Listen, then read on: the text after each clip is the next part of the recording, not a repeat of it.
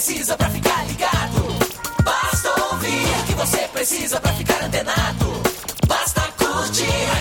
Dá um reply, um retweet. Digita um arroba pro sujeito se ligar. Uma hashtag pra um assunto explodir, mas que babado, um viral que vai colar. Compartilhe, monitore tudo que acontece. Siga agora a tendência de tudo que é social. Esse é o canal. Social Media Cast. Social Media Cast, o seu podcast sobre as mídias sociais. Aqui você aparece, aqui você acontece. Social Media Cast.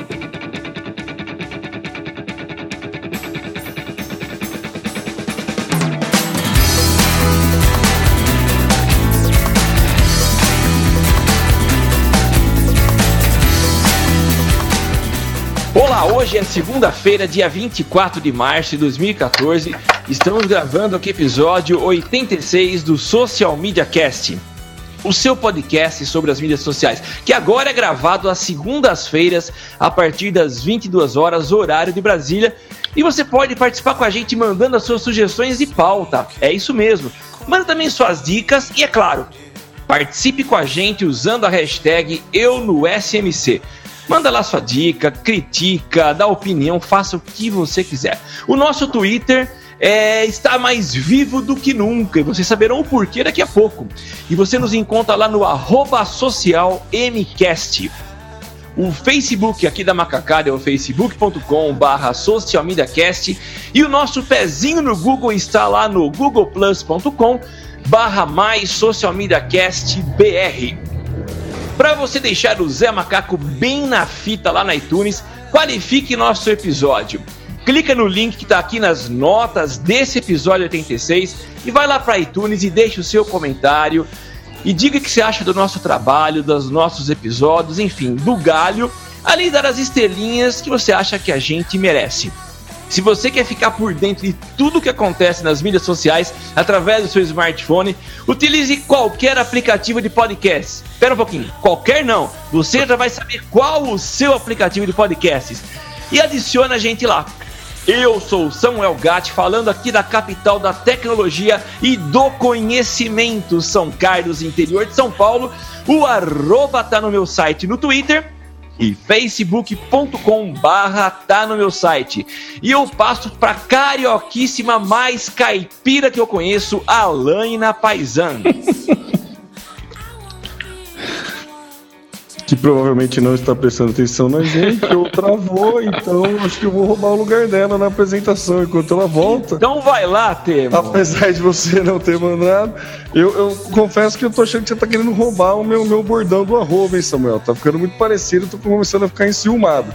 Porque como todo mundo sabe, eu sou Temo Mori, o arroba Temo Mori no Twitter, facebook.com barra Temo Mori, Temo Mori em todas as outras redes. Pode procurar lá no Foursquare, no Instagram, não existe outro Temo Mori, pelo menos eu nunca encontrei com nenhum homônimo meu. É isso aí, agora a gente sim, finalmente passa para a Alaina. Boa tarde, bom dia, boa noite. Eu sou a Alaina Paisan, falando loucamente agora em São Carlos e vocês me encontram no facebook.com barra Alaina Paisan, google.com barra mais Alaina Paisan e arroba Alaina Paisan no Twitter e Instagram. Se quiser mandar o um e-mail, manda também alaina arroba socialmediacast.com.br Começa agora mais um Social Media Cast. Social Media Cast. E hoje nós temos aqui um convidado especial que já faz tempo que a gente queria convidar e surgiu a oportunidade. O nome dele é Eduardo Baião, ele é o criador de um dos preferidos é, aplicativos de podcast que a gente conhece e divulga. E eu queria passar a bola agora para o Eduardo para que ele se apresente. Eduardo, seja bem-vindo ao Galho e a palavra é sua. É, muito obrigado aí. Primeiro, dizer que o convidado não tão especial assim. é, meu nome é Eduardo, né? Sou desenvolvedor de aplicativos mobile e desenvolvi um aplicativo para iOS que pretende ter algumas funcionalidades únicas, é, que é o iCast. Manda é... seus contatos, suas arrobas aí, Eduardo, pra galera que quiser te encher o saco, pra tirar dúvidas com você sobre como programar e tudo mais, essa coisa assim. Ah, então, o meu Twitter pessoal é arroba Eduardo Baião Lá eu tuito coisas relacionadas a podcast e também desenvolvimento de jogos, que é uma, uma área que eu tô meio que migrando, querendo migrar. E em relação ao aplicativo, a gente tem dois, duas contas do Twitter. Uma que chama MegabogaCasts, que era o nome antigo do aplicativo, onde eu fico dando dicas de, de episódios de podcasts pra galera ouvir. E sempre tentando cavar alguns podcasts não tão conhecidos assim. Sempre tentando ajudar a galera a aparecer, sair daquela coisa de ficar ouvindo sempre os mesmos cinco top podcasts. Ô Eduardo, eu queria começar já fazendo uma pergunta para você. Você tocou nesse assunto que você dá dicas de, de podcasts. E, primeira coisa, eu queria que você explicasse o porquê de Mega Boga Cast. Eu lembro que você, eu, eu te conheci numa lista de discussão lá do Coca-Tech e você abriu é, para o pessoal logo que estava é, lançando o iCast. Eu achava o nome muito extenso e não entendi o porquê. Então eu queria que você explicasse É. o porquê desse nome e também qual a tua história com podcast, quando você começou a ouvir, quais podcasts você ouve. Fala pra gente isso. É, então, o nome, esse nome tem tudo a ver com- justamente com a minha história no podcast. Porque o primeiro podcast que eu ouvi foi o do Jovem Nerd. Sou, sou dessa geração aí que o Jovem Nerd introduziu, me introduziu no mundo, no mundo dos podcasts. E comecei a ouvir eles lá desde o começo é, e fiquei assim, super fã do- dos caras, assim. É, de vez em quando eles tinham episódios falando sobre celular, iPhone e tudo mais. E eu é, fiquei inspirado em tentar fazer alguma coisa que talvez assim é, pudesse chamar a atenção deles. E em algum momento eu acabei conhecendo essa, essa gíria, mega boga, que no, segundo eles quer dizer uma coisa que é muito boa. Uma coisa assim, além da, Ah, da média, é uma, é uma coisa mega boga. e como, como no meu aplicativo iam ter podcasts muito bons, foi essa, esse raciocínio assim, que são, são podcasts mega boga, então os mega boga casts. Ah, legal. Justo. Justo. E foi, e foi o primeiro nome que eu, que eu dei no aplicativo. Que quem era, era fã do Jovem Nerd já até curtiu, mas quem não era não gostou nem um pouco.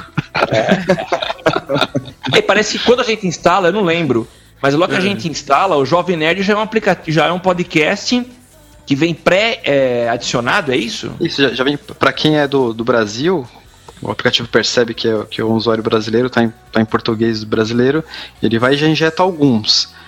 Por que, que eu coloquei o Jovem Nerd lá? Primeiramente porque assim, é, é o podcast mais ouvido do Brasil mesmo, é fato. E o aplicativo, o, iCast, além dele ser um player de podcasts, ele tem aquele recurso lá onde os usuários conseguem adicionar imagens é, do que está sendo discutido no episódio. Não sei se vocês já tiveram a oportunidade de, de ver rodando alguma vez. Sim, já. Sim.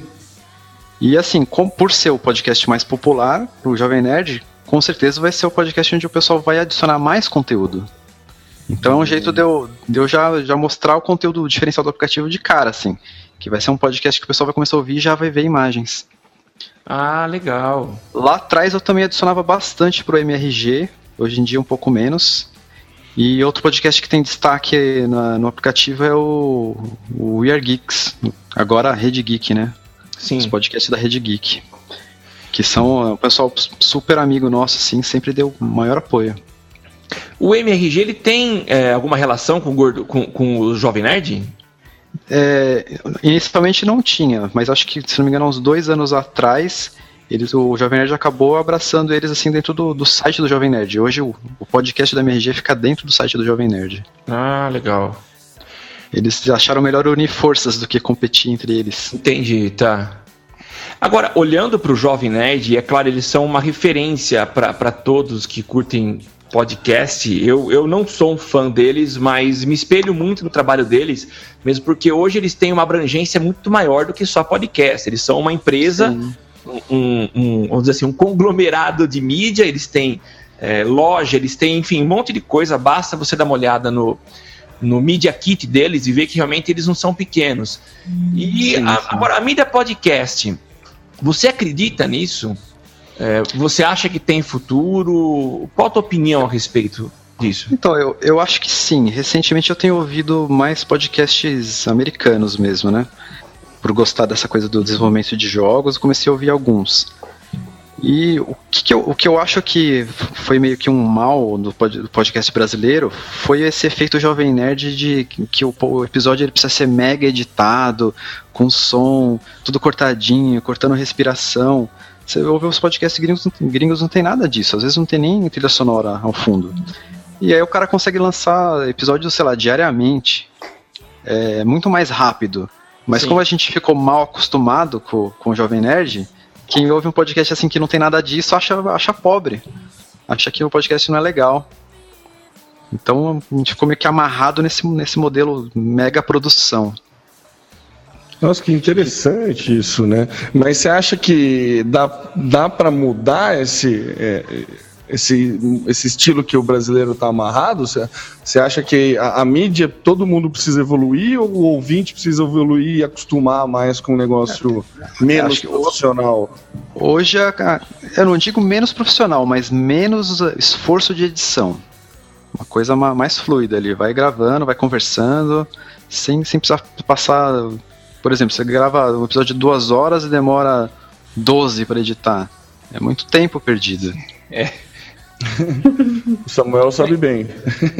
então, mas é interessante isso. Eu, eu, eles sabem da minha, do, do quanto eu sou chato na, nessa parte de qualidade no áudio. É, nunca fui um, uh, um editor, tá? E esse lance de fazer as edições surgiu pela necessidade mesmo. A gente até tentou fazer um revezamento, mas o problema não era a, a falta de qualidade, mas era a falta de padrão quando cada um fazia. Então todos caprichavam na edição, mas não tinha um padrão. Eu acabei então trazendo para mim essa atribuição. Mas interessante é que o próprio tempo e a prática que a gente tem, é, ou adquiriu ao longo desse tempo, é, vai reduzindo uh, o tempo de edição. Tem. Então, é, as primeiras, os primeiros episódios demorava aí quatro horas para editar. E eu já cheguei a editar um episódio completo em 40 minutos, 20, é, 30 minutos foi o meu recorde. Então a gente vai, é. vai evoluindo, né? E... Mas eu acho que vale a pena. Eu entendo esse ponto de vista seu, de que a gente precisa talvez valorizar o conteúdo e poder soltar mais, mais episódios. Mas eu acho que é uma característica que a gente já marcou. Temos algumas trilhas aí que a gente tem usado e de fazer uma, um, um mínimo, pelo menos, para entregar para os nossos ouvintes, né? E tem dado certo. Acho que o pessoal tem gostado. É, outra coisa que eu, que eu percebo bem diferente dos podcasts estrangeiros é, talvez a gente aqui não consiga ter os contatos certos. Por exemplo, enquanto aqui você ouve um podcast onde os caras estão lá discutindo é, sobre o Robocop, eu vou lá no podcast gringo e o cara tá entrevistando o diretor ou o ator do Robocop. Né? A gente não tem esses acessos assim. As pessoas de, que fazem a diferença aí, que estão na indústria. A gente fica só dando opiniões nossas, assim, pessoais. Mas é, isso para grandes podcasts, né? É. Era isso que eu ia falar. Você acha que os pequenos nunca, nunca conseguiriam, assim, um, um acesso desse tipo? Ah, a gente sente um pouco de dificuldade, assim. Não que a gente tem dificuldade para chamar para chamar conhecidos, né? Tanto que a gente usa o Twitter. Você é um exemplo de que o Twitter funciona, funciona bem para gente nisso. Mas eu percebo que nem o B9, assim, eles têm uma rede de, de uma rede mesmo, assim, que eles conseguem chamar bastante gente interessante, assim. Não tenho muito conhecimento em podcast gringo, assim como você, mas é uma dificuldade, assim, pra gente aqui é uma dificuldade arrumar. arrumar. De repente, assim, é... esse pessoal tá muito preocupado com o número, talvez, né? Você tem que ser muito grande para eles acharem que vale a pena. Então, é verdade. Eu acho que esse é um fator, né? É que, e o nosso é muito de nicho, né? Então é difícil. É. O, o nosso número o, o, o, nosso número alto é diferente do número alto do B9, né? Sim, sim é. então, porque a gente é muito fechado, né? O nosso nicho é, o nosso, o nosso público é mais, né? é menos vasto, né? Mais segmentado. Mas você acha que tende a, a a facilitar isso no futuro para os podcasts brasileiros? Você acha que vão, os, os, os tops, assim, os, as pessoas importantes vão, vão, ter menos preconceito com isso em algum momento? Ou você acha que isso Ah, continua? Eu acho, eu, eu acho que sim, acho que de- depende justamente conforme o podcast brasileiro for crescendo, é, as pessoas vão dar mais importância. Tem eu que, que ouço o Jovem Nerd mesmo, em algum momento do passado aí, é, o Paulo Coelho ficou sabendo deles e o Paulo Coelho entrou em contato com os caras. Não foram eles que foram atrás.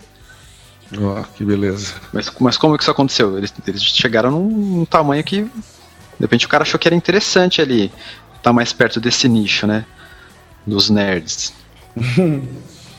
Pô, legal isso, hein? Mas falaram mal do Paulo Coelho, por isso que ele apareceu ou não? Ele que ele que se convidou? Como Não, que- não, acho que alguém deve ter falado, ó, esses caras aqui são legais, tem essa galera aqui que ouve eles. Aí o Paulo Coelho se, se prestou pra ser o entrevistado lá no episódio. E aí, quase um Jô Soares a galera, então. É, Praticamente o Jô Soares. A gente tá esperando, a gente tenta falar pro pessoal vir lançar livro aqui. assim. Já conseguimos, né? O, o Cássio veio aí, lançou um livro, falou do livro dele, mas a gente ainda não tá tão importante assim, infelizmente. Acho que acreditamos que um dia a gente chega lá. Certeza. Então, uma outra coisa que eu acho que também é, parece que é um impedimento pro podcast no Brasil, é, ainda é muito complicado, parece que o- o- você ouvir podcast. É, tem essa história do, do feed, ou, ou mesmo os aplicativos, tem aplicativos muito, muito complexos, muito complicados. É difícil de eu chegar, por exemplo, para minha esposa, ela que não ouve, e tentar convencer ela a começar a ouvir. Parece, parece ser muito trabalho. É, a É, gente tem. A gente repara isso e tem um, um- uma contrapartida que é uma galera grande que ouve podcast pelo nosso site. A Sim. gente disponibiliza no site e aí tem uma galera que gosta, que curte, mas que não, não consegue ouvir ou não tem o hábito mesmo de ouvir no smartphone ou no iPod ou no que for. E ouve no trabalho, pluga lá o fone de ouvido no computador, tá lá fazendo as coisas, ouvindo no computador, direto Sim. pelo site. Eu acho que é um comportamento um pouco diferenciado que os brasileiros têm em relação aos gringos, Ok. né? É, o que eu percebi assim que o podcast ele não chegou na, na massa. Parece que boa parte da- do pessoal que ouve podcast é gente de tecnologia. Mesmo que, mesmo que, que eles ouçam podcast de temas diversos, a massa, a grande massa é o pessoal que trabalha com tecnologia. Agora, você acha que um dia vai popular- popularizar isso? Eu digo por nós mesmos, né? A gente, nenhum de nós tem habilidade com código, com programação, com feed. E Longe é, disso. longe. A gente que- apanha direto por causa disso. é, já duas vezes a gente chegou quase a ficar fora do ar por conta de problema ne- nesses códigos malditos de feed, de RSS, esse monte de código. E assim, é um bicho de sete cabeças. E quando a gente vai falar aqui na introdução que as pessoas podem assinar o nosso feed, para a maioria, isso é coisa de outro mundo. É ET que está ouvindo lá em Marte, só que não participa ao vivo com a gente, não interage. Mas você acha que há uma tendência? Você acha que algum dia isso vai ser mais simplificado? Eu sei que os próprios aplicativos eles deram uma interface um pouco mais amigável. É, Mas será o- que O aplicativo ele meio que já, já esconde essa história do feed, porque você entra lá e vai ver como se fosse canais. Você vai ver os mais populares, e vai dar um clique e já vai estar inscrito. Muitas pessoas nem sabem. se Você poderia digitar uma URL ali e baixaria o- os episódios do feed. Acho que os aplicativos estão ajudando a tirar esse bloqueio. E vo- você acha, você comentou que você dá as dicas de podcast, né? É, o que você acha dessa mídia podcast? Eu vou dar a minha opinião e quero a sua. Eu, eu hoje, o meu consumo de conteúdo está muito mais focado em podcast. Você enxerga assim também? Você consome bastante? O meu, meu também. Eu não sou. é, YouTube não é muito minha praia porque é um negócio que exige muita. é, muita concentração. Eles estão. Enquanto você está vendo videozinhos no YouTube, você só consegue ver vídeos. O podcast você consegue estar trabalhando, estar no carro. Então, é, eu acho que a coisa que eu mais consumo hoje em dia é podcast. Fico o dia inteiro ouvindo, ó, trabalhando e ouvindo. Legal. Olha, eu invejo pessoas assim que conseguem trabalhar e ouvir podcast, viu? Eu não consigo. Se eu tiver que ler e ouvir podcast, eu não consigo. Eu tenho que fazer. Quando eu faço. É que é, quando eu faço exercício físico, que é raro, eu não consigo. Entendeu? Mas eu escuto muito mais em trânsito, assim, né? Tipo, no carro tal, eu escuto muito mais na- na- nos translados do que fazendo exercício físico, mas justamente nesse ponto, né? Não, não, não requer tanta atenção, né? Não, eu não vou bater o carro porque eu tô ouvindo podcasts, eu, eu não sou tão, Sim. tão mono assim. Eu, eu acho que depende do, do grau de, de concentração que a atividade que você está fazendo exige. Se ela se exige muito, o que acaba acontecendo é você trabalha e não tá ouvindo nada. Tá tocando podcast lá e você não tá nem prestando atenção. Então acaba sendo Não, meio mas- dividida a mesma atenção. Não, mas eu, Eu- sou eu daqueles tive que se eu que estiver trabalhando, é, se eu estiver trabalhando e ouvindo podcast, eu, eu digito o que eu escutei, sabe? Paro, eu erro o e-mail e digito o que eu escutei, entendeu? Então eu não consigo. Fala, Leila, te Eu cortei, tive que desculpa. parar porque eu converso com podcast. Então eu tô andando na rua e falo, ah não, não é possível, não, não concordo. Começa a xingar. Gente, que isso, gente? De onde vocês tiraram isso? Tá louco? Ah, é mesmo, eu vi essa cena, é verdade, realmente interessante. Aí não dá você andar na rua assim, ouvindo, conversando com podcast. Eu parei agora. Só sou em casa. Mas eu faço isso, tô varrendo a casa, ouvindo podcast, conversando. É um. É questão de hábito mesmo, né? No início, quando eu comecei a ouvir, que foi culpa de Samuel, eu ficava parada. Porque foi quando eu comecei a ouvir o Social Media Cast, eu não era da equipe. E aí você começou a falar dos outros podcasts, eu fui lá ouvir. Ah, que eu legal. a gostar. influenciei, então? É, tu vai vendo? Que legal. Valeu uma estrelinha pro Samuel agora. Você vai trocar seu, seu Android? E aí comecei a ouvir. Não, aí você já quer demais.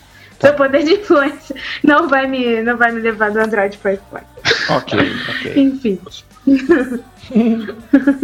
Ô, Eduardo. É... Ai, desculpa, fala, Laina. Não, vai, que eu esqueci também que eu ia falar agora. Não, eu ia te perguntar, eu, eu, eu já quero entrar um pouquinho no WeCast. Eu quero que você conte um pouquinho pra gente como é que surgiu esse projeto. Então, ouvindo podcasts é uma coisa que deve acontecer com todo mundo. Às vezes eles estão falando de algum assunto que você não conhece ou não conhece é, as, as pessoas que, que, os, que são citadas e nem sempre você tem tempo de correr atrás pesquisar. Eu sempre ficava naquela, naquela dúvida. O cara falou o nome de um diretor, não sei quem é, ou de um ator, ou citou um filme. Eu imaginei se nessa hora eu pudesse olhar para o celular e ver alguma imagem, algum texto, alguma referência do que está sendo discutido. Então nasceu mais ou menos aí. E para não ter que ficar eu jogando esse conteúdo lá, eu criei um mecanismo dentro do aplicativo onde qualquer usuário consegue inserir esse conteúdo. Mas é, a ideia, quando você está ouvindo, é você ouvir o podcast mesmo. Essa informação serve como se fosse um, um extra, sabe o extra do DVD? Uma segunda tela. É, não, não se espera que você fique ouvindo e olhando para a tela. Sim. É só se bater uma curiosidade, alguém citou alguma coisa que, que você não sabe se quer ver, você poderia olhar naquela hora e ver se tem alguma informação adicional. Algo próximo com o que acontece no SoundCloud pelos comentários. Que Sim, o cara sim. tá passando, a pessoa deixa um comentário em determinado ponto, e aí você consegue ver qual foi o comentário daquela pessoa, que pode ter ou não relação com o que tá sendo falado naquele trecho, né? Normalmente É. tem, mas. É, a diferença é que o, no WeCast é uma coisa bem visual mesmo. As referências são, Uhum. são imagens que o pessoal recorta da internet. Não tem muito essa coisa de o cara ficar dando opiniões, entendeu? É mais uma, Sim. uma coisa de esclarecimento mesmo. Justo. Eu, eu não sei se é isso ou não, o que tá por trás dessa, dessa opção. A gente chegou a gravar um episódio no formato AAC. É isso ou não? Não, então, o, o, AAC o efeito é parecido. O problema do, do AAC é que você precisa jogar as imagens embutidas no arquivo, não é? Isso. É, nesse modelo, não. A coisa tá, tá viva ali. As pessoas vão adicionando imagens ao longo do tempo. Não? Ah, tá. Vira vira uma coisa colaborativa. Legal. Hoje um adiciona uma aqui, outra pessoa vem no outro dia adiciona outra lá. Tá. Depois de um tempo você entra no episódio, tá, tá cheio de, de coisas. E as pessoas têm feito isso? Você tá percebendo isso? Tem uma, uma galera pequena que, que é frequente, assim, né? É, não é todo mundo não. A maioria do pessoal tem o perfil mais de consumir mesmo a informação. Tá. Não é todo, todo mundo que tem essa de, de querer produzir. É interessante que mu- mu- muitas das- muitas das pessoas que colocaram conteúdo lá, eu ia ver um pessoal que trabalhava com publicidade, com jornalismo. É, tem bastante gente assim dessa- dessas áreas criativas mesmo que quando vê a ferramenta lá, sabe, o cara precisa ir lá jogar alguma coisa. Sim. E tem um usuário em especial que acabou virando meu amigo aí, que ele é, ele é viciado, assim. no- nos podcasts que ele gosta, ele tá sempre adicionando lá, que é o Roger Takada. Ele realmente arrebenta, ele coloca muito conteúdo. É um hard user do Urcast. Numa tacada só ele põe um monte de imagem, né? É, po- porque quem. Eu, já- eu também já adicionei bastante conteúdo ao longo do tempo. É legal porque todo assunto que o pessoal fala, quando você faz a pesquisa e vai procurando as imagens, aprofunda muito mais assim o seu conhecimento naquele assunto. Então é um negócio meio terapêutico, assim, sabe? É uma hipermídia, né? Não sei se a gente pode chamar É. de hipermídia, mas você tem aí um monte de informação sendo exibida na tela, né? E, além do áudio, que é o principal. E você fez uma opção por liberar cinco episódios no modelo gratuito. E aí eu, eu pago para uma versão para ter mais episódios.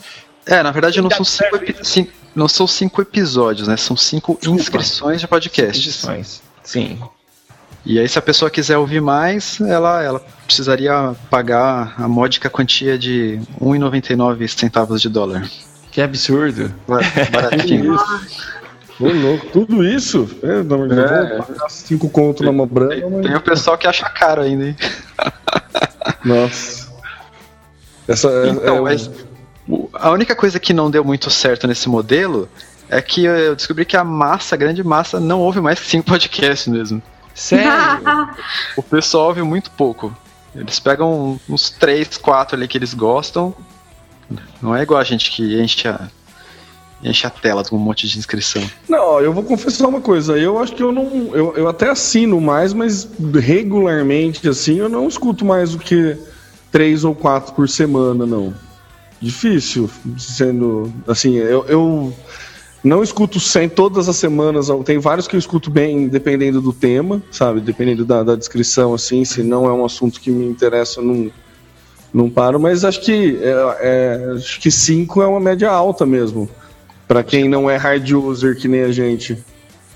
Né? Eu mesmo não, não, não, não consumo cinco podcasts por, por semana, por Você exemplo. ia ficar no É, modelo. a gente- Acho que a gente cai um pouco naquela, naquilo que a gente já comentou, que é você vê muito podcast produzido por grupos de pessoas diferentes falando sobre o mesmo assunto na Pois mesma é. semana. Então, sei lá, na semana de lançamento do Robocop, todos os podcasts do mundo nerd falaram sobre o lançamento do Robocop. Então, Exato. meio que você fica, não, não vou ouvir Robocop de novo, passa, passa. E isso é numa frequente, assim, toda semana tem algum podcast que tá falando do mesmo assunto que algum outro já falou.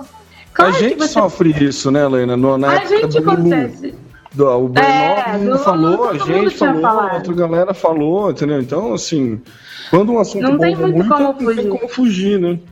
A grande questão é que, por exemplo, quando você pega um podcast que vai falar exclusivamente que seja lá do lançamento do Robocop e três podcasts fazem isso, aí se torna maçante. A gente fala, sei lá, cinco assuntos diferentes. Então, o cara ouvir cinco minutos daquele assunto não vai ser doloroso pra ele como é ouvir uma hora e meia do mesmo assunto, entendeu? E É comigo aconteceu muito isso. Eu assinava vários e ouvia todos loucamente. E aí comecei a ver que tinha muito assunto repetido. Falei, ah, não quero mais esse, não quero mais esse. E comecei eliminando quem? Quem não tinha regularidade. Quem publicava e depois não publicava, publicava uma vez por mês, ou sei lá. E fiquei agora com cinco a seis, entendeu? Que são os que eu acho muito bom.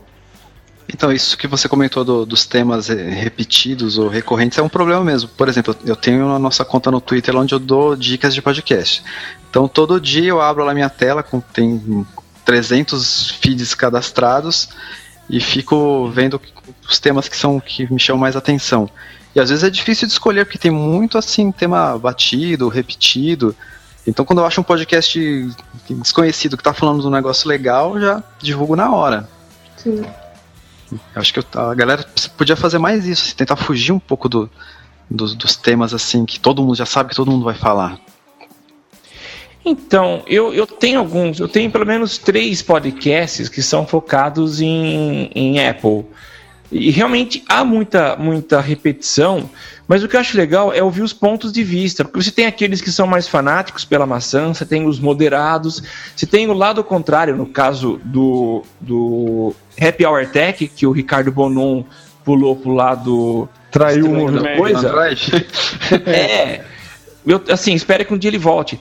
Mas é bom você ouvir as várias versões. Então, eu não me canso. Eu, eu devo ter aqui no meu feed uns 20, mas por semana ouço aí uns 10. E eu não me importo em ler essa repetição, porque são pontos de vista diferentes. Mas Você é não claro, se importa porque você é Apple maníaco, né? Porque você, dos 10, 7 são de Apple, e daí Não, por isso não. que você não se importa, né? Não, de Apple é o Coca-Tech, o Happy Hour Tech, que era de Apple, hoje não é mais exclusividade, e o Mac Magazine. O resto não é, não. Não, tem mais um também. É, Mas tá? Mais dois. Se apertar, ele acha mais uns Acho que tem mais que três. Mas é Um legal. fala sobre o iMac, outro fala sobre o iPhone, outro fala sobre o iTunes, a história da Apple. Então, Tem um só sobre o Jobs. né? É, eu, eu, me viro com o Mac Magazine e o Coca-Tech, já me satisfaz. Ah, legal. já deu. Inclusive, o Happy Hour Tech agora faz gravação concorrendo com a gente, né? Um beijo pro Bonon. Quem mais fala? Verdade. A Lane é sempre citada lá. A Lane é super ativa lá no. no... É. Ó, o Peçanha fica implicando comigo, cara, querendo me levar pro lado do branco da força. Deixa eu aqui. O- eu ia perguntar uma coisa pra você, Eduardo, mas eu quero antes que a Lana faça o comentário dela. A gente faz parte de um, de um grupo de produtores de podcast e a gente percebe que há, um- há uma série de críticas que algumas pessoas têm feito quanto a esse formato do podcast. Alana, você pode comentar? Não estou não tô pedindo para você, você resumir o que a gente tem discutido lá, mas qual que é o mimimi que tá rolando aí? Ah, então, é, existe a galera da antiga, né? Os primeiros podcasters da, da podosfera brasileira que faziam, foram, são muito... A galera que criou, vamos dizer assim, o formato de podcast que existe hoje. E aí, é, existe, vamos dizer, uma nova geração que começou a fazer algo um pouco diferente. Então, tá havendo, na verdade, um pouco de um conflito de gerações. Tem essa galera que você falou do modelo Nerdcast, que faz com uma edição perfeita, um som perfeito, uma regularidade permanente. Tem um, você vê que tem uma equipe mais, mais parruda de pessoas envolvidas no projeto. E tem uma galera que tá fazendo muito mais né, focada no conteúdo, um pouco menos na edição e também não tem tanta gente envolvida, então, às vezes não se, não se preocupa tanto é, com a regularidade, faz quando tem um conteúdo, e aí acaba sendo um conteúdo mais frio, né? Não tem muito a ver com atualidades, mas assim, pega um tópico, um assunto, debate, aquele assunto até a exaustão e faz um podcast com aquilo ali. Então tá, tá rolando um pouco disso, né? Pessoas é, pedindo ajuda nos grupos lá. E essa galera que se preocupa mais com cada detalhe, a galera da antiga, começou a ficar um pouco incomodada. Complementa com mais alguma coisa, Samuca? Não é isso. Eu queria saber a tua opinião. Você acha que isso está gerando uma crise? Existe realmente uma crise na produção de podcasts? Você acha que é, vida longa ao podcast ou a coisa está partindo para um final em breve? Você perguntou pra ela ou pra mim? Para você, Eduardo. Então, eu acho que não tem, não tem fim, não. Acho que a gente tá num momento onde a coisa só tende a crescer. É, ainda mais, sei lá, você tá vendo o- Léo lá do Radiofobia fazendo cursos e cada vez se tornando a- a- mais acessível o processo de produção de podcast. Eu acho que a tendência é aparecer cada vez mais. E é o que eu tenho percebido acompanhando o aplicativo. Todo dia aparece um podcast novo lá. Não, não acho que estamos em crise, não. Acho que a crise vai acontecer se o pessoal parar de ouvir. É, isso mesmo. É, e Você a vê- tendência não é que pare, né? Você, com o crescimento do smartphone na vida, a probabilidade que as pessoas ouçam mais é muito maior do que era antes, né? Em que Sim. você só tinha, por exemplo, o iPod para ouvir podcast. Hoje, qualquer smartphone Xing Ling baixa um aplicativo e você pode acessar. Sim. Mas eu acho que o grande problema nisso aí é que muito podcast morre, né? Poucos têm, têm muito, no- tem anos de continuidade, assim. Acho que a dificuldade é isso, porque é, é, é sempre o segundo, segundo trabalho, né? Não é trabalho o podcast, né? Você trabalha e faz o podcast. Né? É tipo ser atleta no Brasil, sabe? É um, tra- é um trabalho não remunerado, né? É um trabalho não remunerado, exato. Então acho que. Mas, mas ser blogueiro também já foi assim num passado não tão distante. Exato, era, esse, Né? é- é- era exatamente essa analogia que eu ia fazer, Helena, exatamente. Desculpa. Não, não, imagina. Eu acho Por que é isso. Fila. né? Do mesmo jeito que blogueiro também começou como brincadeira e foi evoluindo e tudo mais, e começou a pro- profissionalizar e ter vários formatos, gente que ganha dinheiro com diversas formas, algumas até questionáveis, né?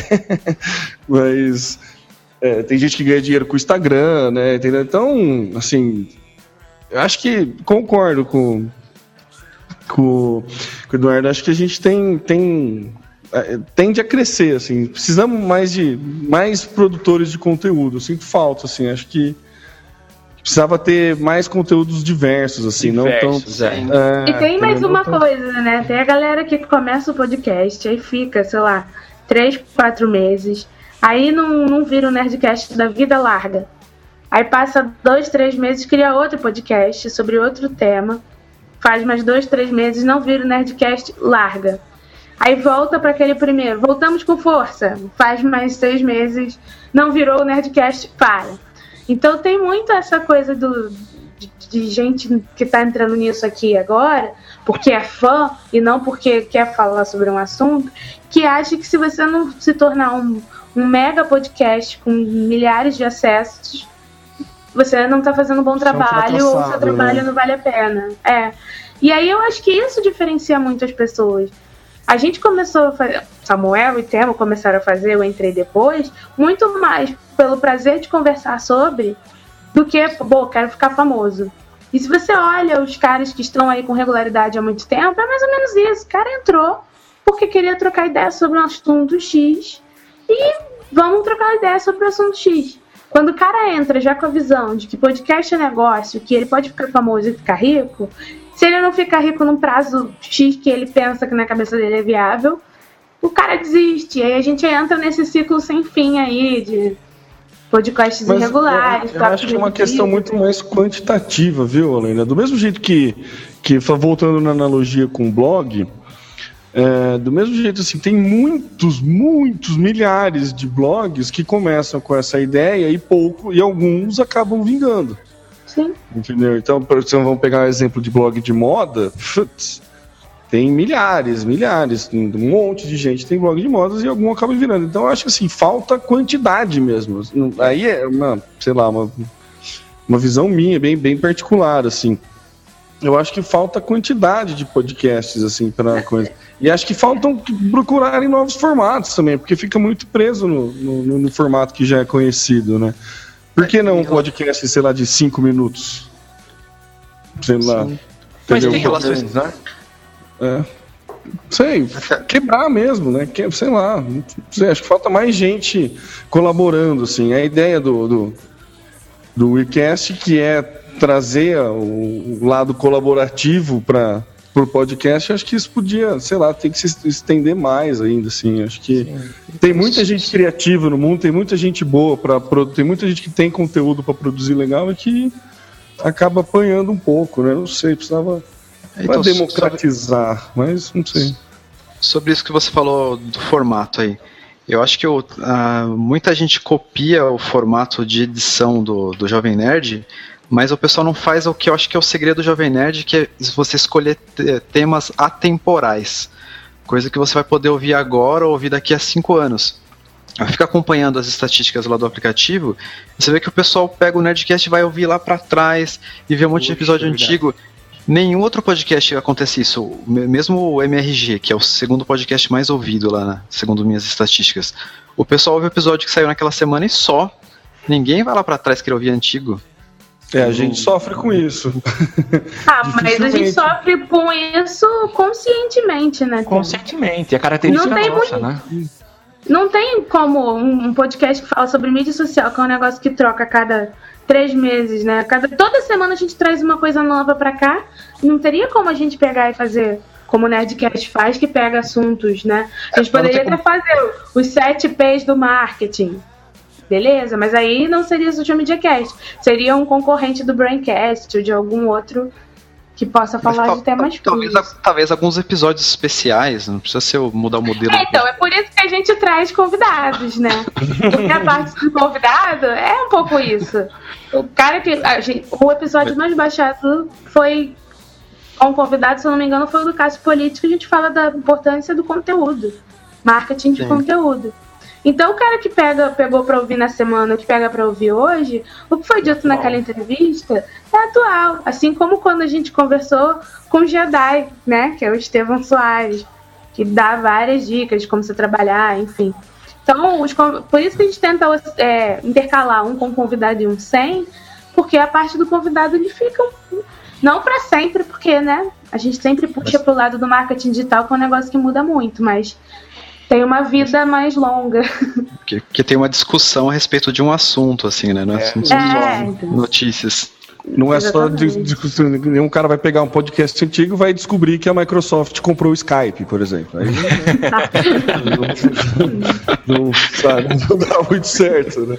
Então tem que ter, ter umas discussões assim com convidados. É isso que a gente tenta. Mas uma tem- coisa é certa, o Twitter não morreu. Não morreu. Não, Isso não, isso definitivamente. Ô Eduardo, eu vou mudar um pouquinho de assunto. É, eu, eu achei que a tua, o teu trabalho principal era o projeto WeCast, mas Não, você tem não. um trabalho legal aí na área de, de mobile, né? Você não quer comentar com a gente o que, que você faz? Então, eu tra- eu trabalho numa. Não vou comentar o nome da empresa, não. Tá, Eu trabalho numa empresa grande da área de saúde. É, meu trabalho, meu trabalho é full time. O WeCast é uma coisa que eu faço na- no meu tempo livre. Por, por amor, assim, à mídia podcast mesmo. É, no- quem não, não, não trabalha com mobile, o usuário normal tem essa impressão de que você fez um aplicativo, você ficou rico, milionário, né? Ganhou um milhão, milhões de dólares. Aqui, aqui no Só Brasil tá, tá, tá bem longe disso. Não, realmente não, não- o aplicativo até hoje ele, ele paga os custos dele. Não, não ganhei nenhum dinheiro, só faço pela, pela paixão mesmo. Legal. E você falou de você trabalha numa empresa da, de, da área de saúde, né? Um- um- eu vou chamar, não é plano de saúde, é um convênio. O que, que é? Como é que chama mesmo esse segmento? É, convênio médico. Convênio médico. E agora, por que, que uma empresa é, resolve montar um setor é, para desenvolver, para desenvolvimento né, de, de soluções para dispositivos móveis? É isso? É, acho que é uma, uma resposta à demanda do, do público mesmo. Quanto mais os smartphones se popularizam, é, mais você quer ter, quer ter esse, esse tipo de informação na, na sua mão ali. Por exemplo, a, a funcionalidade mais acessada lá no aplicativo é a, loca- é a busca por médicos. Está lá no meio da rua, lá, precisa é, encontrar algum um médico de uma especialidade X, pega o aplicativo, busca ali na hora, baseado na sua posição, se for o caso, eu já te mostro mais próximo. Ah, legal. É tipo um Google Mapas de médicos. Isso. É, um, um Foursquare. É, Um Foursquare de médicos. Poxa, um muito Tinder, legal. né, de médico. Você pega no, no quilômetro, Tá fala que era cardiologistas. Legal. Então, e isso para todos os segmentos também, não apenas do o cliente, né, o beneficiário. Você tem também o pessoal que vende plano. Tem aplicativos lá que onde ele tem um- uma parte que é como se fosse um PowerPoint, onde ele pode estar na frente do cliente, é, falando lá dos diferenciais do plano e já mostrando informações para ele. Interessante. Muito legal. Beleza. Mais alguma pergunta, gente? Eu tô sem perguntas, estou desaperguntado. É, já esclareceu bem aí. Eu preciso consumir mais podcast. Vou, vou pagar um. Cinco é pouco, Theo. Você tem que passar. Você tem que passar dos 5 aí para poder pagar Não, o vou, 99, vou, né? vou, vou pagar o 1,99. Faço questão. Faço questão. Eu tenho dinheiro break e consigo baixar de graça, mas não vou. Ah, olha lá.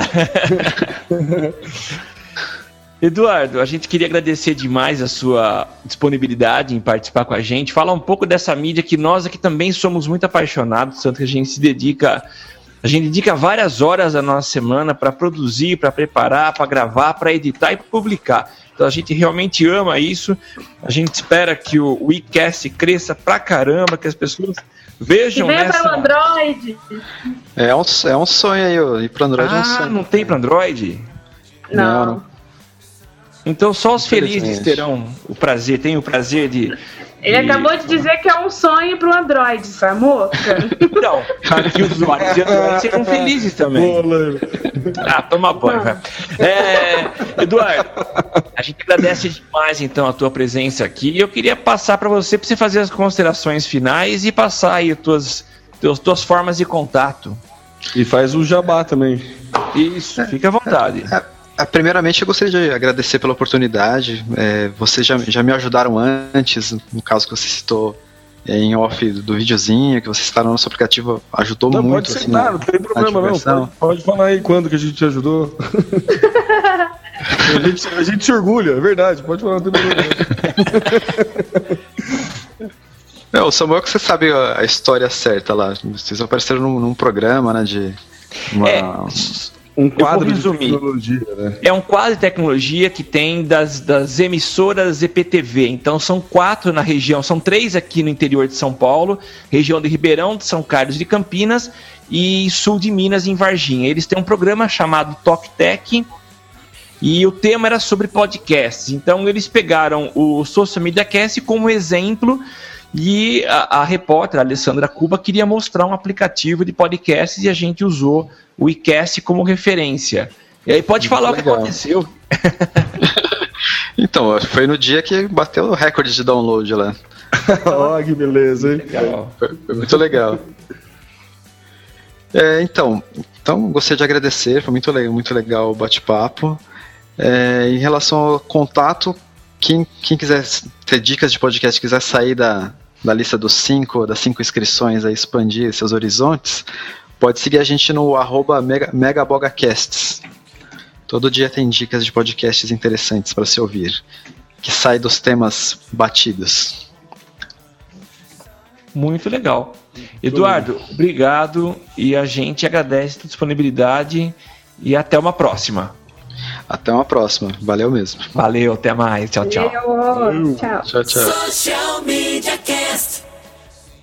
Social Media Cast. Tio Mark tá investindo em AI, que, que é Adobe Illustrator, Temo? Não, quase, quase. É porque tem um filme do, do tal de Spielberg aí, daí é por isso que eu Um tal de. Spielberg. É, na verdade, o tio Mark, olha só, ele, né, vanguardista que é, está investindo em uma empresa de inteligência artificial. Olha que beleza. Ele diz as más línguas que não tem nada a ver com o Facebook, seria um projeto paralelo do tio Mark que o, o, o próprio Facebook ele já investe nessa área, mas esse investimento de 40 milhões que ele está fazendo para uma empresa chama Vicarious, não vou saber a pronúncia, obviamente. É, ele está tá, tá fazendo esse investimento nessa empresa única e exclusivamente porque ele acha que é, é um segmento que pode dar certo e pode ser vantajoso, né?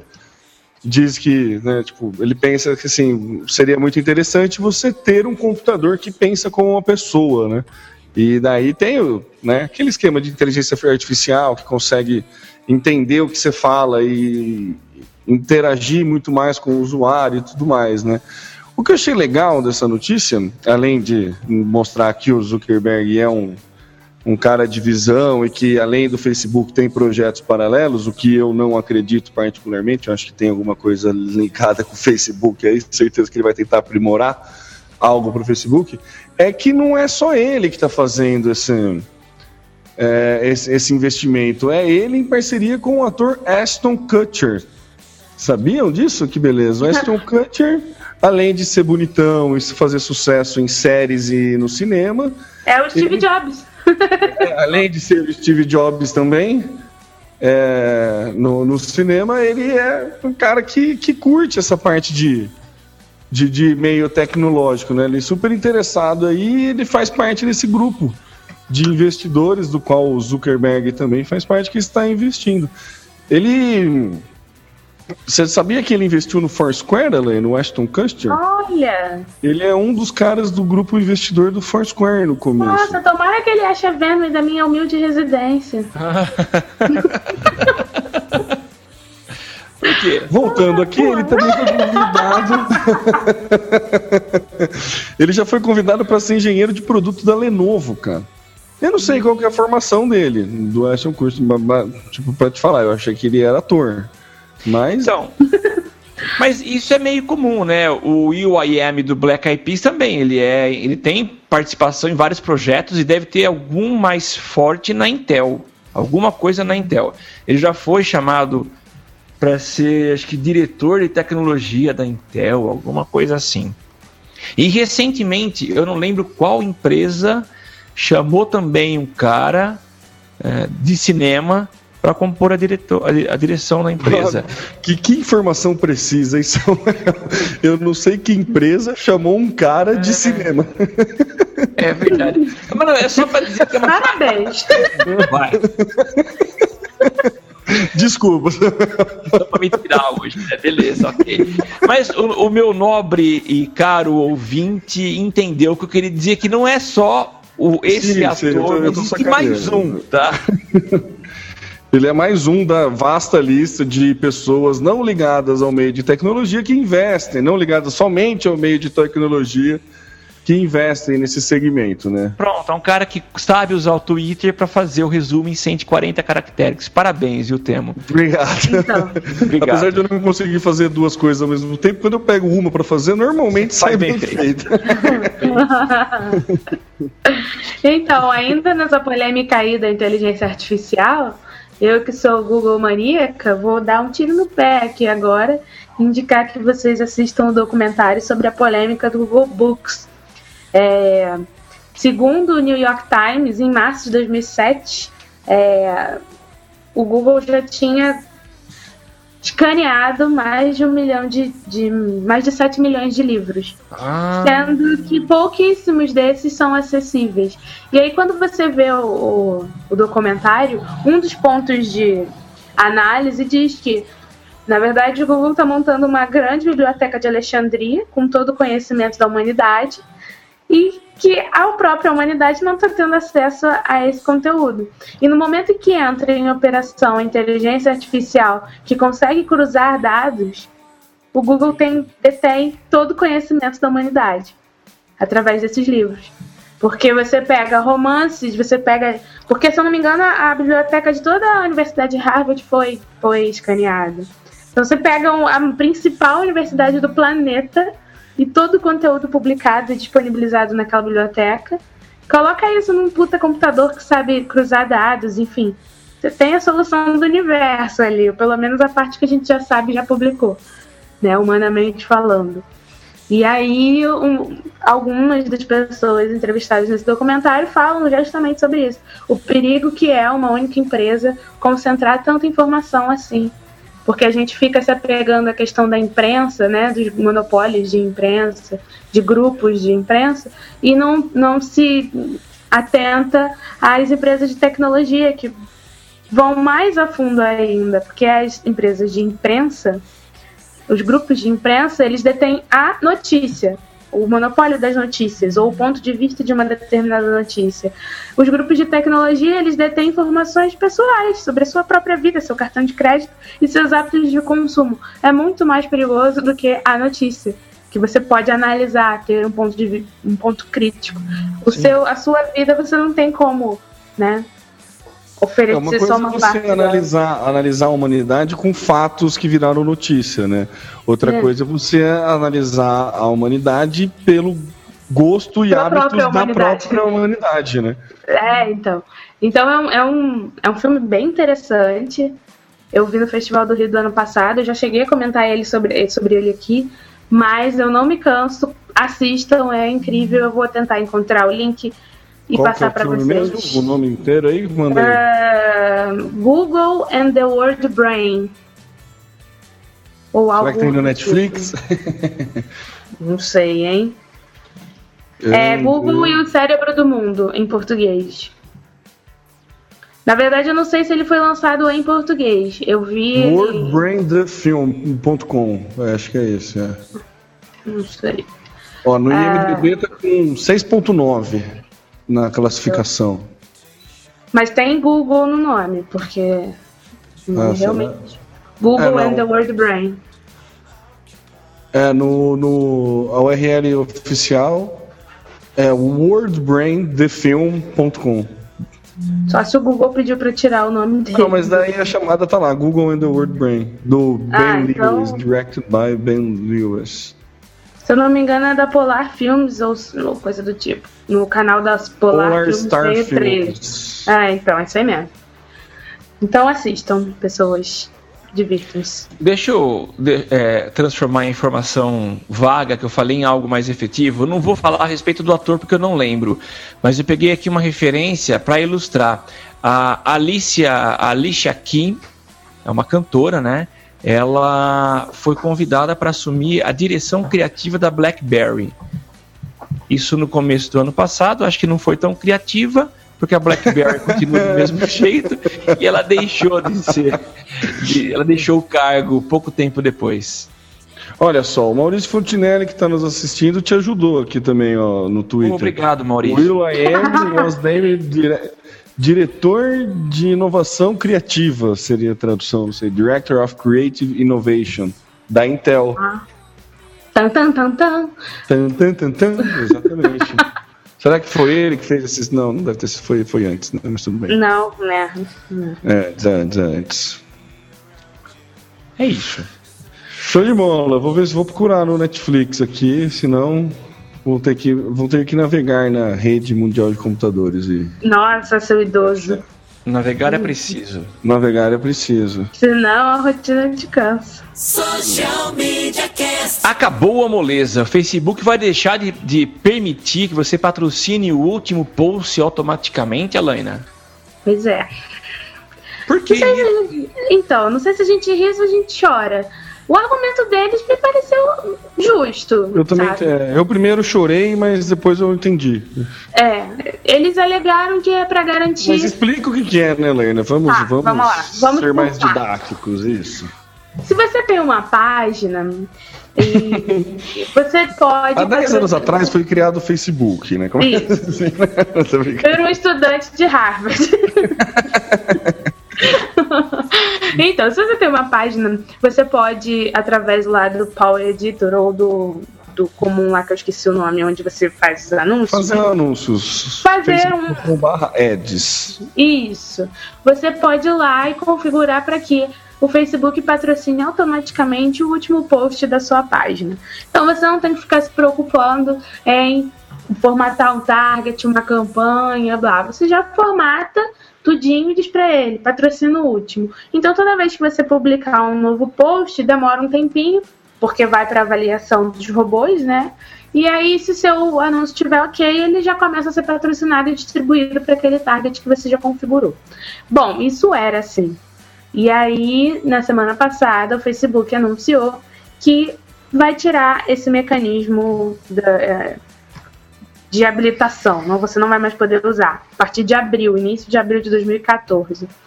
É, eles alegam que é para garantir uma melhor experiência para pessoas e empresas, fazendo com que você promova somente os melhores posts da sua página para o público relevante. Por que, que eu achei que isso faz sentido? É, o próprio Facebook assumiu que sim, reduziu o alcance das páginas, e a gente vem aqui conversando com vocês há longos tempos sobre o mimimi que tem gerado essa questão do alcance.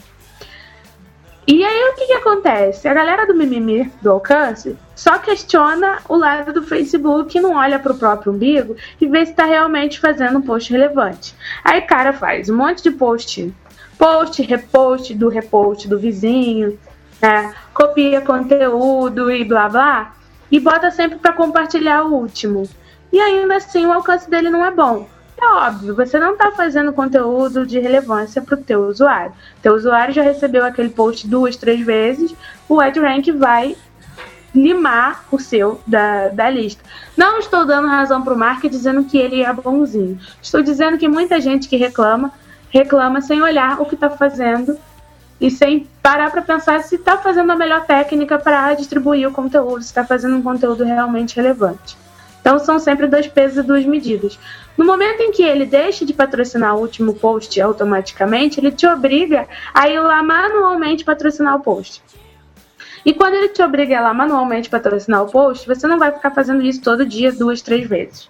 Então você vai ter uma regularidade ou pelo menos uma o interesse de fazer pelo menos um ou dois ou três que sejam posts na semana, que sejam posts realmente interessantes ou realmente exclusivos e que naturalmente, organicamente já vai ser mais interessante para o seu público, pagando então vai ser melhor ainda.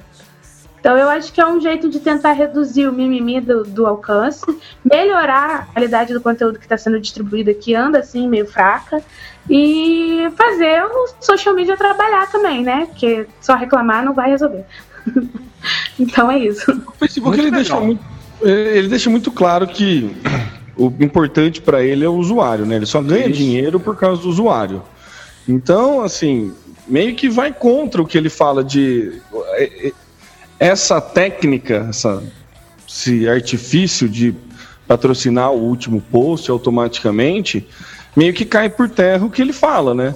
Primeiro ele diz que ele diminui o alcance porque tem muita página, aquela questão que a gente discutiu aqui de como é que era? Lei da oferta e da procura. Né, que tem muita página gerando muito conteúdo, obviamente vai diminuir o alcance desse conteúdo, principalmente conteúdo repetitivo, repetido, né? Uhum. Se postar várias.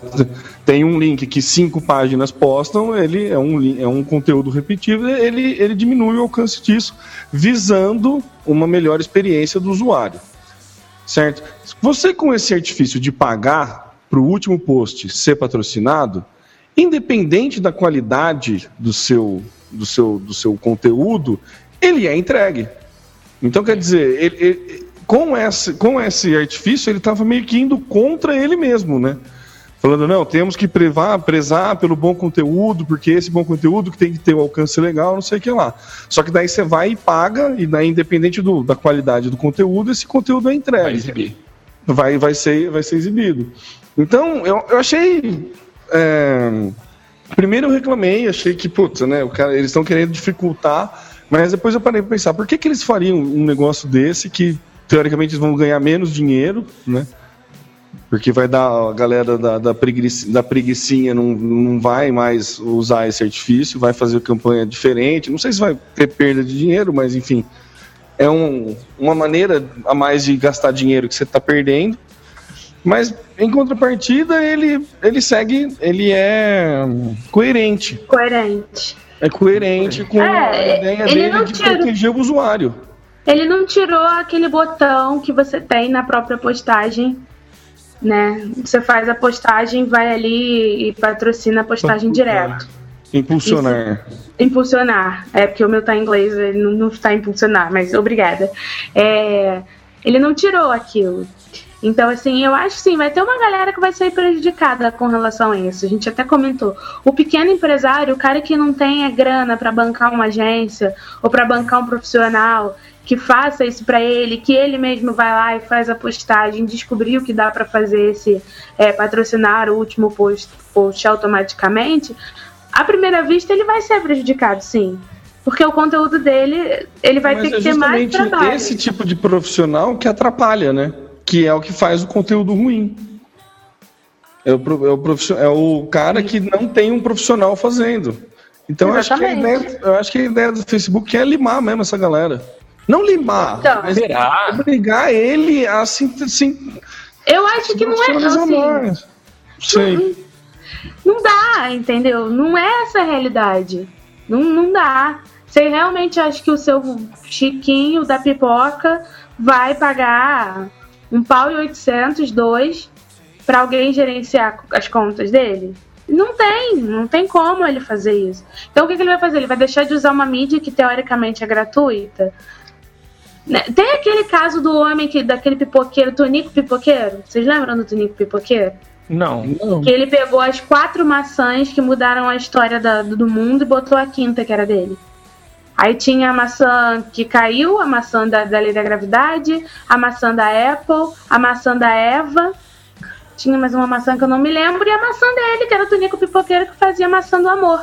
E o post viralizou bizarramente, porque assim, o cara teve uma sacada genial de montar. Assim, o post feito. Você vê que é amador, que não foi profissional que fez, mas ele teve a criatividade de fazer e o conteúdo viralizou. Tonico Pipoqueiro não vai pagar agência, não vai pagar nem estagiário. Entendeu? E é um cara que teve um insight bom. Então acho que a gente também não pode julgar e virar e falar que não, o cara que é só empresário, ele tem mais aqui. São exceções, né, Lorena? Cara, mais ou menos. Eu acho que ninguém sabe mais do próprio negócio do que o próprio empresário. Não, isso eu não tenho dúvida. Mas o problema é que o cara que sabe muito do próprio negócio e não sabe do Facebook, ele vê todo mundo fazendo postagem Claro. com gatinho e bom dia, ele acha que ele tem que fazer uma postagem com gatinho e bom dia. Não, eu entendo. Eu, eu, eu, não tiro a, a questão, o mérito do profissional, até porque eu seria burra se eu dissesse que não tem que ter um profissional de marketing digital. Tem que. Mas o que eu tô dizendo é que a realidade não permite que todos tenham. E o cara que hoje não, não pode ter por questões financeiras, ele vai sim ser prejudicado. Porque ele não vai entender que ele tem que preparar um post muito bom e ir lá e patrocinar aquele post. Das duas, uma, ou ele vai ficar patrocinando direto no impulsionar, ou ele vai parar de patrocinar, entendeu? Então ele não vai procurar um profissional só por causa disso. Essa eu que eu acho que ele é vai, justiça. vai ficar direto no impulsionar, que é o que muita gente já faz. Porque a Então, pessoa e aí o Facebook se dá bem. Porque Então, o mas a impulsionar, pessoa, os então, valores mas a são mais pessoa altos. que usa esse artifício, Alaina, não é o, o- o tio do, do pipoqueiro aí, não usa esse artifício de é, impulsionar automaticamente a última postagem.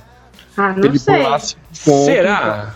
Eu acho que sim, eu, Eu acho acho que que sim. Também, não, é verdade, eu tô sendo preconceituoso, tem razão. Não, é, É meio um piloto automático. O cara deixa ativado, ele vai ter um alcance. Acho Não, que sim, depois tem que razão, ele é verdade, descobre é verdade, que tem tem isso, razão. ele vai, entendeu? Faz. É, e não é tão difícil descobrir, né? Não, Não, tá é, escondido. o cara que não, tá é. interessado, que tá, né, que tá na vibe de olha que legal, tem Facebook, eu acho que ele descobre, sim. Né, enfim. Então vamos ver agora. Acho que vai rolar um, um mimimi interessante agora em abril. Preparem-se para o mimimi. e vamos ver no que dá. A gente aqui já, já tá com a novidade, né, Helena? A gente com. É, eu até achei estranho, porque na postagem da, do Facebook dizia que só seria desabilitado no início de abril, mas pra gente já desabilitou. A gente É, que fazer eu, eu dei uma, eu, hoje. eu dei uma- um telefonema. Tô brincando. Telefonema. Temo ligou pro Mark e falou, É, eu, não eu, essa mandei, eu bosta. mandei um telegrama lá pro Mark ele, ele liberou antes. Desabilitou pra gente antes. É, mas assim, eu achei. Depois que eu fucei, assim, eu achei.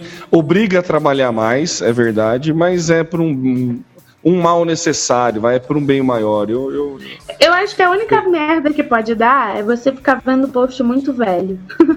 Ah, sim, mas aí é o que você falou. Vamos trabalhar, né, negada? Vamos lá. o cara, sei lá, vocês- fez um anúncio pro dia das mães e esqueceu de tirar. E tá rodando até o dia dos namorados. É. Acho que pode rolar. Muito, inclusive. Ah, no começo, certeza que vai rolar. É, vai. Preparem suas timelines. Preparem, preparem o, o feed de notícias vai ter, né?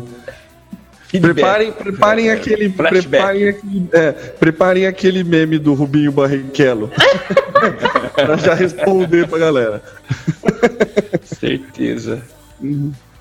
Eu sou, acho que vamos esperar, acho que vai rolar um mimimi legal também. Mas eu, eu concordo com, com o Mark nessa mudança. Achei que acho que vem pra melhorar a ferramenta. Legal. Espero, com espero. Oremos. Oremos. Social Media Cast. E o Google agora que gosta de em alguns momentos estimular a ficar em frente à telinha, lançou uma alternativa para tirar você de frente dessa tela. que coisa linda isso, hein, Samuel? Muito Que lindo, coisa- achei Desculpa muito te legal. cortar, mas eu fiquei emocionado a hora que eu vi. A campanha é maravilhosa, verdade. Eu também, acho que nós, fiquei como grandes esportistas, né? Não, eu, é, eu. não, mas você sabe que eu não sou esportista porque eu tenho dificuldade de achar pessoas, né? Porque é difícil esporte, que eu não gosto de esporte é, sozinho. Pronto, você levantou a bola para eu falar então. Exato. O Google lançou o Joga Mais Um, jogamais1.com.br.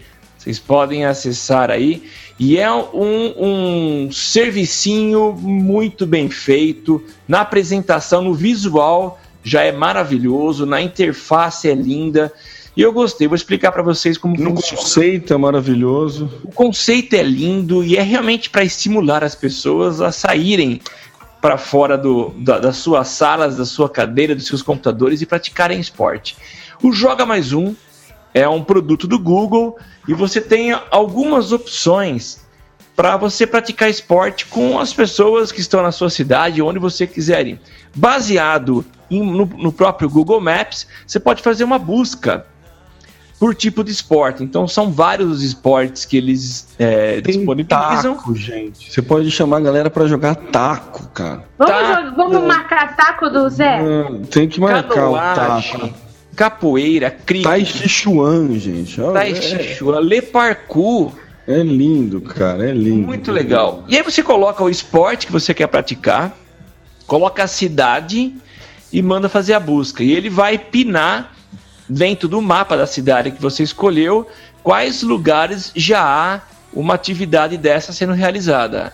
Então você pode entrar lá, você pode se inscrever como participante. Eu estava dando uma fuçada lá em São Paulo, no Parque de Ibirapuera. Tem um pessoal brincando de slackline, que é aquela fita que você Ai. passa entre duas árvores, por exemplo, e vai se equilibrando. E é legal que acaba virando uma comunidade, torna-se uma rede social, pessoas interagindo. Então, uma das pessoas disse: Ó, Eu não sei nada, mas eu posso participar com vocês, posso aprender. Então, muito legal. Já fiz uma busca aqui na minha querida São Carlos e de sexta-feira para cá, mais três novos pontos ah, surgiram. Então achei muito legal. Se você não tem, se não tem nenhuma atividade acontecendo na sua cidade, você pode cadastrar uma nova atividade esperar que as pessoas se inscrevam.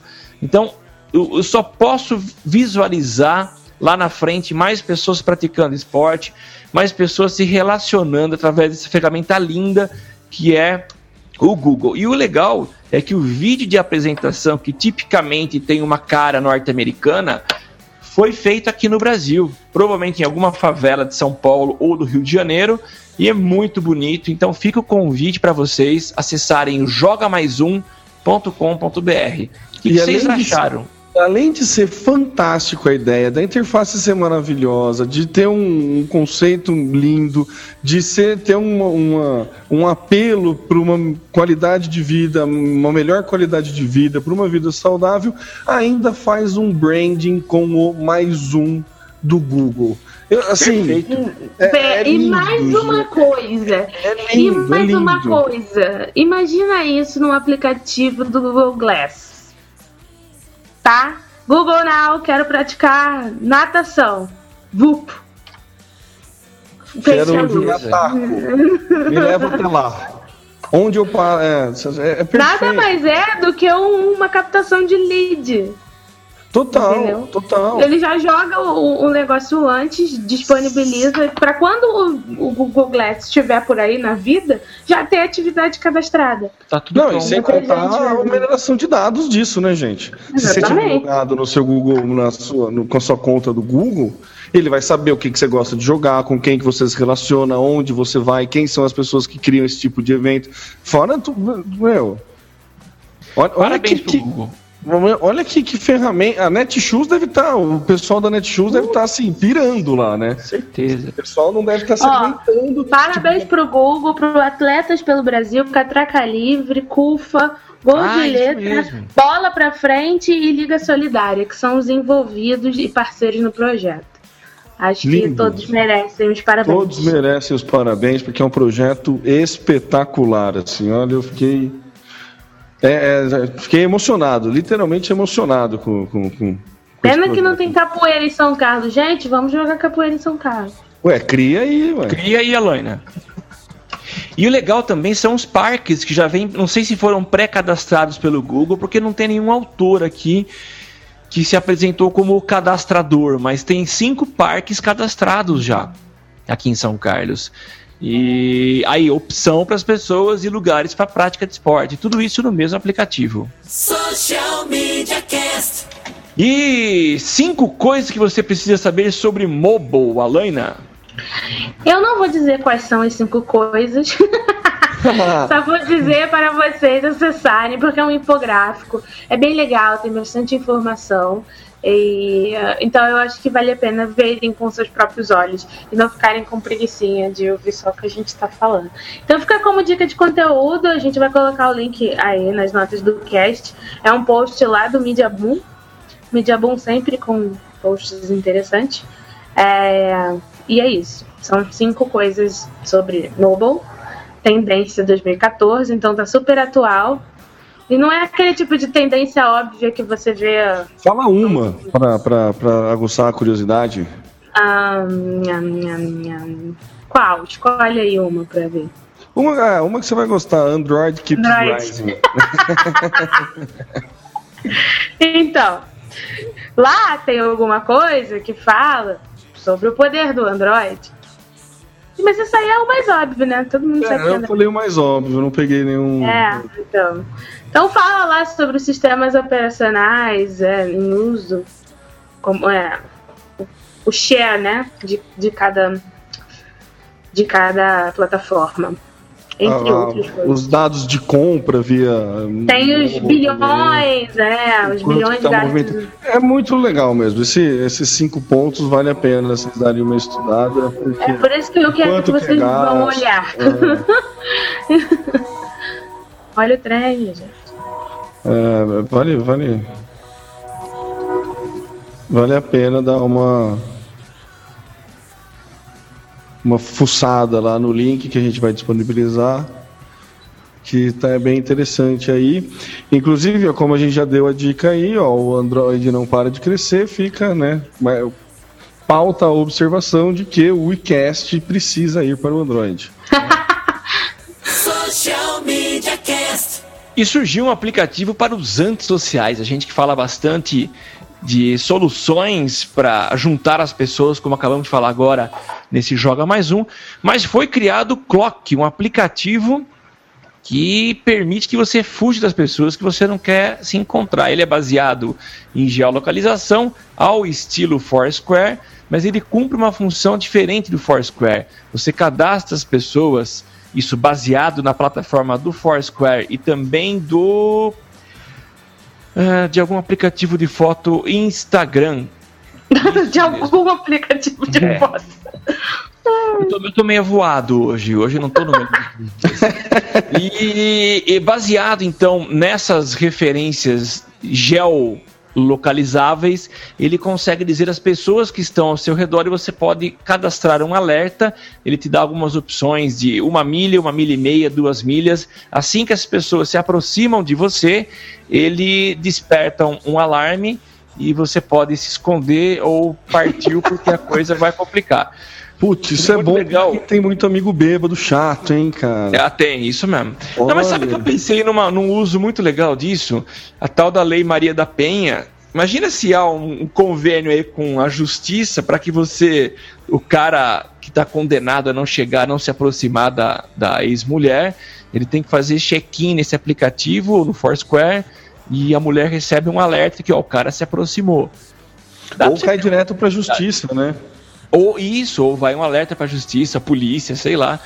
Mas eu achei assim, interessante, embora eu acho que as pessoas têm que procurar cada vez mais se juntarem, se aproximarem, tá aí uma dica para os antissociais. Cloak, é como se escreve, C-L-O-A-K. Vocês, viram a diferença do raciocínio meio do Samuel, né? O Samuel já pensou em colocar o aplicativo na justiça para ter um uso legal, Lei Maria da Penha. Eu já pensei em fugir de bêbado. E eu pensei em fugir de professor e de colegas de grupo de trabalho.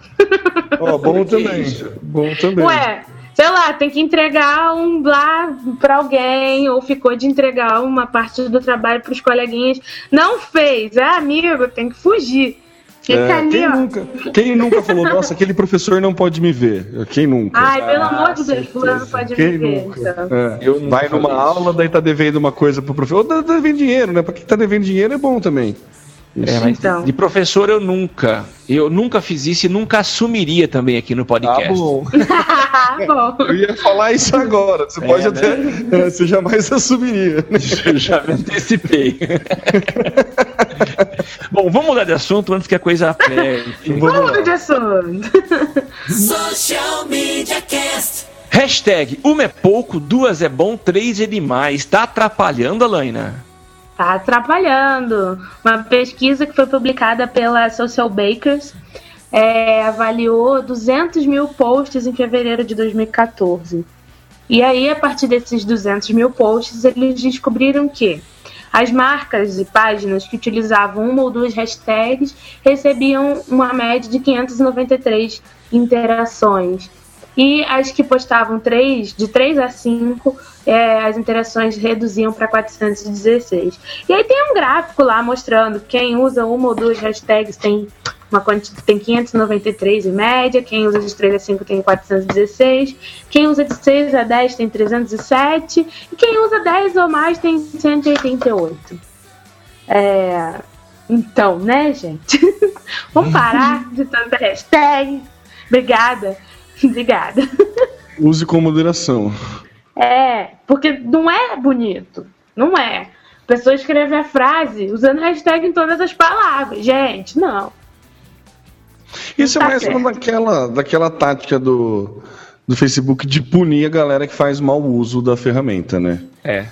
Galera que faz, tipo, posta o mesmo link cinco vezes no dia, do mesmo link para a mesma postagem do blog, entendeu? O Facebook Mas, óbvio, gente, é uma questão alcance. de falta de, né, de cérebro também.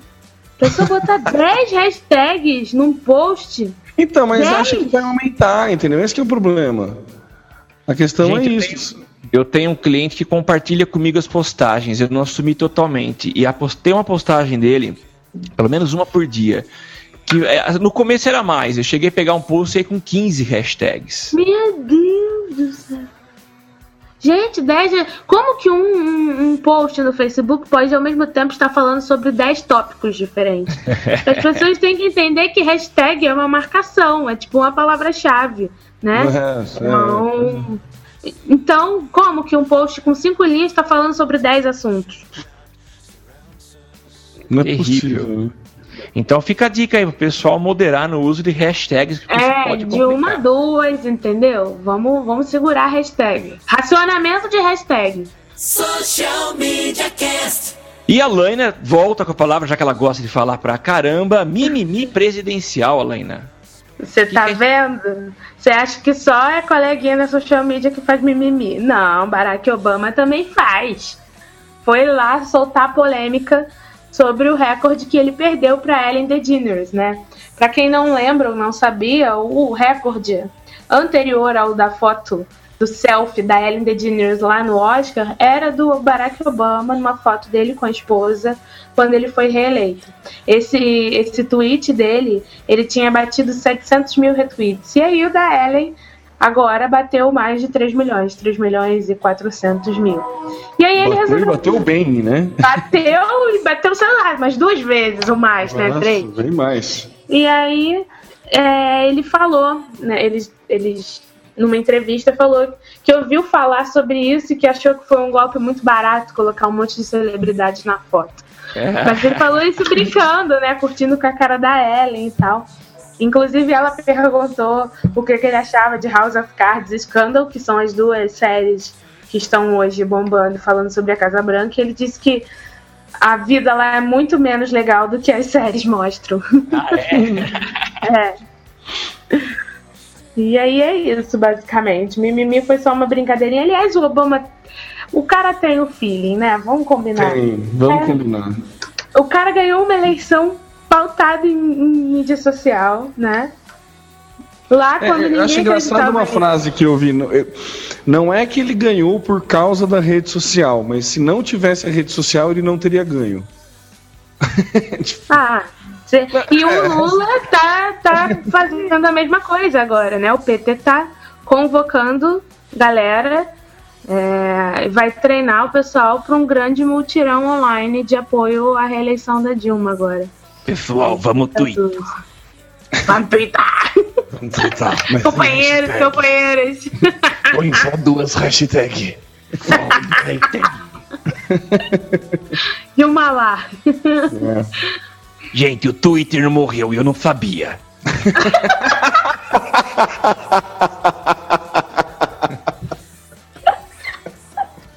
Ô Samuca, você tinha que fazer. Você tinha que fazer. Muito Você tinha que fazer aqueles negócios assim quando entra uma pessoa famosa e fala: Eu também estou aqui ouvindo o Social Media Cast. Uh, eu tinha que dizer isso. É, então vamos. O Lula vai ser o primeiro, né? Com a palavra, Luiz Inácio Lula Silva. Oi, pessoal. Obrigado. Tô curtindo esse podcast. As pessoas falam um monte de besteira, mas eu gosto muito de ouvir vocês. Parabéns e continua.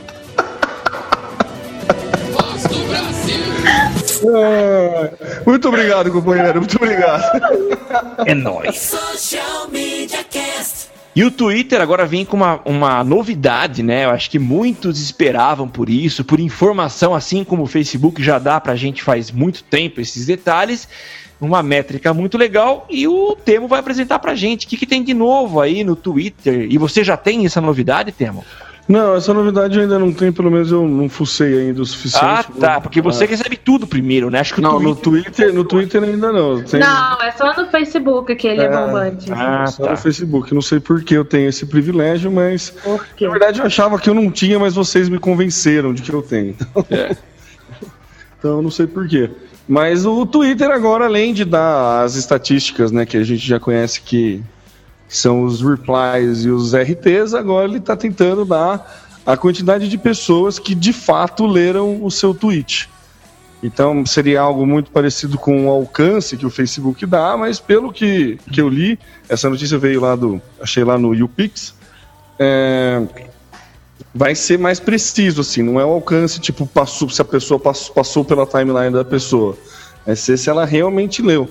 Não sei como eles vão medir isso, não, não, não fala direito a, a funcionalidade disso, a, a- a dinâmica de- de- desse, dessa captação de dados, assim, não sei como é que vai rolar, mas o importante é que a gente vai ter mais uma métrica aí para o Twitter, mais uma métrica para oferecer mais resultados para mostrar através do, de campanhas ou de atividades via Twitter, né?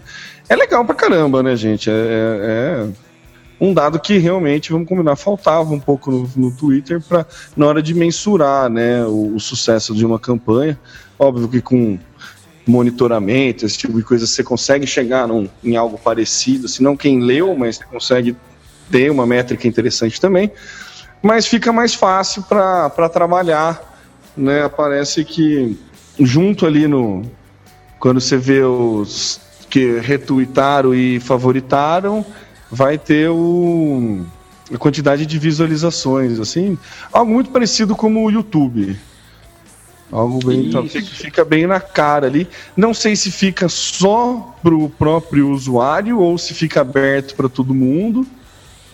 Não, não fala, não, não explica. Mas é aquele negócio, a ideia é motivar a galera a usar mais o Twitter e ver se está tendo resultado ou não e tudo mais. Então, um dado interessante. Eu, por enquanto, ainda não não tenho esse esse dado, a não sei que eu, que eu não sei, vou entrar aqui agora na minha conta do Twitter. Não, não tenho. Ainda não apareceu não para mim. Detalhes, vamos ver se aparece. Não, não, eu não tenho, ainda não está aparecendo para mim. Quem deve ter é a Marcinha, que a Marcinha tem tudo É, no pode Twitter. ser, sim, pode ser. Mas eu não tenho não. E aí, o que vocês acharam? Eu achei muito legal. Uma informação a mais. Tava na Tava hora, faltando né? mesmo. Porque assim, é- ela ela tem uma faca de dois legumes, né? A primeira é a seguinte, você. Eu não sei se vou saber falar os dois. Hoje eu tô passadão, como eu já falei. Mas olha só, você não tem a ideia de, de qual a tua audiência. Então eu não sei para quantas pessoas eu tô falando. Se eu tenho poucos é, seguidores, eu não sei quantos de fato é, leram a minha, o meu, meu tweet, né? Então, se eu sei, se eu passo a, a saber, ó, eu tenho 100 seguidores e 80 leram, pô, eu tô conseguindo falar com muitas pessoas, né? O problema é quando eu tenho muitos seguidores e poucas pessoas estão vendo. Aí eu vou ficar meio preocupado. Mas eu acho que esconder informação não é legal para ninguém. Então, boa iniciativa do Twitter. Eu gostei. Vocês não acham que o Twitter também tá aproveitando o mimimi do, do alcance do Facebook? Não, gente. Eu acho que não. Eu acho, que eles já deviam ter isso na manga. Não, eu então- também acho que já deviam ter. pro- Provavelmente não começaram a planejar, estruturar isso há um mês ou dois, que foi mais ou menos o tempo que começou o mimimi. Mas eu acho que veio numa hora muito importante. O que tem de, de, de profissional aí que investia tudo no Facebook, embora a gente saiba que não é o correto, mas toda, toda a grana, todo o investimento do cliente jogava no Facebook e agora tá com o pé atrás procurando outras mídias e o, Face, e o Twitter vem. E olha, gente, agora eu faço isso aqui. Vem pra cá. Acho que deve dar um upgrade de novo no Twitter, hein? Principalmente pra galera que dizia que ele morreu. Se ele tinha morrido, isso aí é ressurreição. É. Não, eu ia falar que a novidade, pelo que eu tô, tô lendo aqui, é só pra, pra quem tem iOS. Essa, parece que vai sair primeiro esse, esse dado pra quem tem. é que nem o Vine, né? O Vine também tudo, saiu né? É. iOS. Mas assim, eu não tenho não. Social Media Cast. Falando em Twitter, Alana, como são as conversas no Twitter? Então, gente, hum, aqui é um estudo muito legal. É, é, um relatório inteiro, tá em inglês. A gente coloca o link para vocês acessarem se quiserem. Que ele mapeia é, as relações no Twitter. E aí tem todos os gráficos mostrando. Tem uma versão resumida e traduzida em português, que tá nesse link que a gente também vai passar, que inclusive foi feita pelo, pelo Tarcísio Silva, que é um cara que manda muito bem na monitoramento, coleta de dados e tal. Então sigam o Tarcísio. E aí eles mostram os seis tipos de conversa, né? Que acontecem no Twitter. E quando você lê, você fala, putz, é mesmo, faz todo sentido. E aí ele mostra que tem, por exemplo, multidões polarizadas, que são dois grupos falando sobre o mesmo assunto, mas eles ignoram um ao outro. Então você tem aqui, sei lá, o grupo que fala do, de chocolate, é, sei lá, chocolate A, e aqui tem o pessoal falando de chocolate B, eles ignoram que os, ambos estão falando do chocolate. Aí você tem, por exemplo, a multidão densa, que eu, eu achei curioso o fato dele apontar que é uma característica de, de, de pessoas que Altamente distribuem conteúdo altamente conectadas e é, um, um- é típico de quem está distribuindo conhecimento. Porque um repassa, repassa, repassa e é um fluxo contínuo de muita gente interagindo sobre aquele tópico. E aí tem vários outros, né? São seis que ele, que ele mostra aqui. Outro que é interessante também é a rede de broadcast, e aí ele diz que é comum acontecer quando é, marcas muito conhecidas, pessoas, personagens muito conhecidos soltam alguma informação, essa informação é retweetada e, e distribuída por links diferentes que não se relacionam, mas aquela, aquele principal, a origem, é um hub de onde saiu tudo, né? Então, assim, é legal que vocês vejam o- o- os gráficos representativos disso, que são muito interessantes também. Ô, Alana, aproveita e fala sobre felicidade.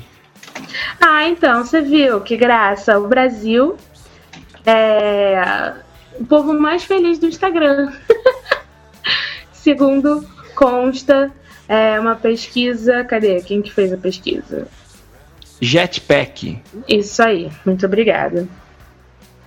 Então, eles pesquisaram e aí é engraçado que a matéria que, que, que a gente tá postando aqui, que é do meio mensagem, fala só o praia, futebol, carnaval. Se o Brasil é o país dos clichês festivos, é também das redes sociais.